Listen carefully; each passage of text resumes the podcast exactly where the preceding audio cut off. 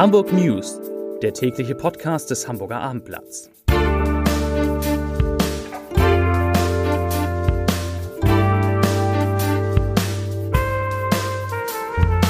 Hallo, moin, moin und herzlich willkommen. Mein Name ist Matthias Iken und ich verrate Ihnen, wieso eine Meldung des Abendblatts die Berliner Republik elektrisiert, weshalb der Bahnverkehr über den Elbbrücken eingeschränkt bleibt und warum die Grünen das Protestcamp im Altonaer Volkspark begrüßen.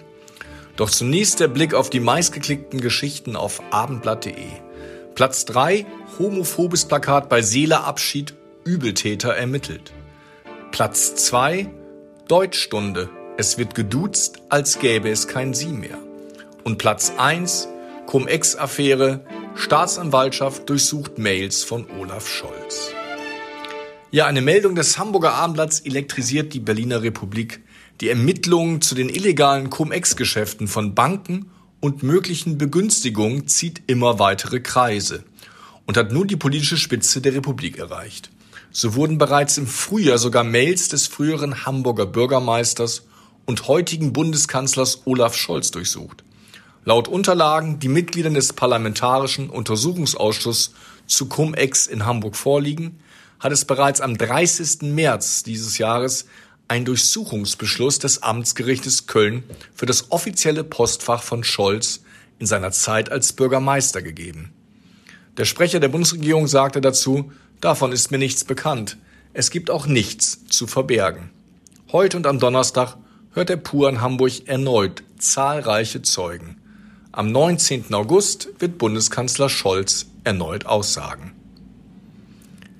Nach dem Brand eines Lastwagen unter einer Hamburger S-Bahn-Brücke bleibt der Verkehr auf den Linien über die Elbe weiter eingeschränkt. Die umfangreichen Schadensanalysen an der Brücke gingen weiter, sagte heute eine Bahnsprecherin. Das zweite Gleis könne bis Anfang nächster Woche gesperrt bleiben. Erst dann werde eine Aussage der Sachverständigen erwartet. Am frühen Dienstag nahmen die Linien S3 und S31 ihre Fahrt wieder eingeschränkt auf. Zwischen den Stationen Hammerbrook und Wilhelmsburg wurde ein Pendelbetrieb eingeleitet.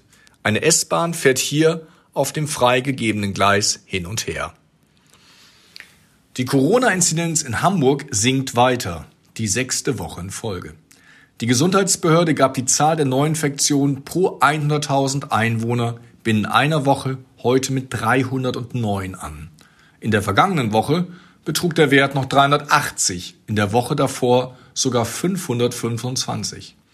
Aufgrund unterschiedlicher Berechnungsgrundlagen liegt die vom Hamburg angegebene Inzidenz über der des Robert Koch Instituts. Das RKI gab die 7-Tage-Inzidenz für die Hansestadt am Dienstag mit 271 an, nach 330 in der Vorwoche.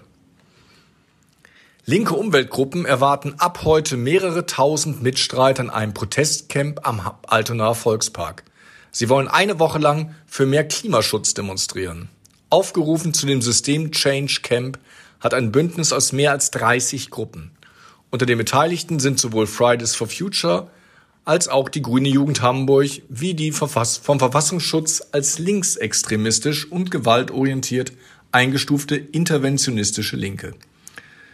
Das Camp möchte auf die Folgen der Klimakrise aufmerksam machen und gegen die geplanten Flüssiggasterminals protestieren. Die in Hamburg mitregierenden Grünen unterstützen, dass sich Menschen aus ganz Deutschland in dem Camp zusammenfinden, wie eine Sprecherin des Landesverbandes sagte.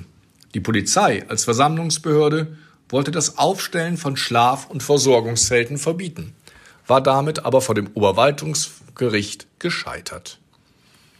Das waren die Nachrichten des Tages.